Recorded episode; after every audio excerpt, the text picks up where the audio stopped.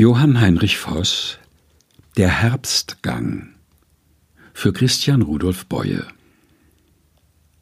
Die Bäume stehen der Frucht entladen, und gelbes Laub verweht ins Tal. Das Stoppelfeld in Schimmerfaden erglänzt am niedern Mittagsstrahl. Es kreist der Vögel Schwarm und ziert, das Vieh verlangt zum Stall und flieht die magern Auen vom Reife fahl. O geh am sanften Scheidetage des Jahrs zu guter Letzt hinaus und nenn ihn Sommertag und trage den letzten schwer gefundenen Strauß. Bald steigt Gewölk und schwarz dahinter der Sturm und sein Genoss der Winter und hüllt in Flocken Feld und Haus.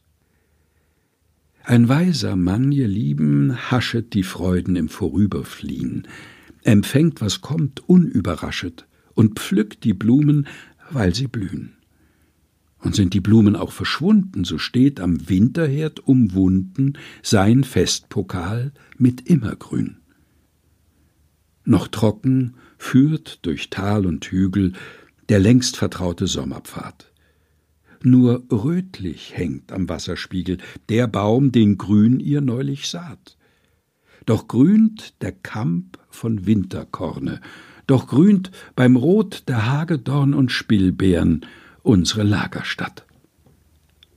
So still an warmer Sonne liegend, sehen wir das bunte Feld hinan, und dort auf schwarzer Brache pflügend, mit Luft gepfeift, den Ackermann.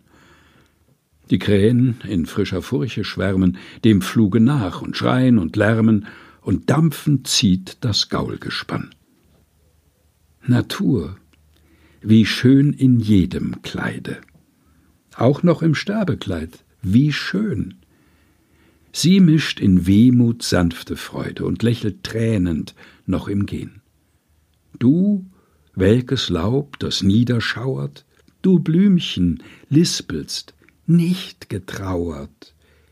Wir werden schöner auferstehen.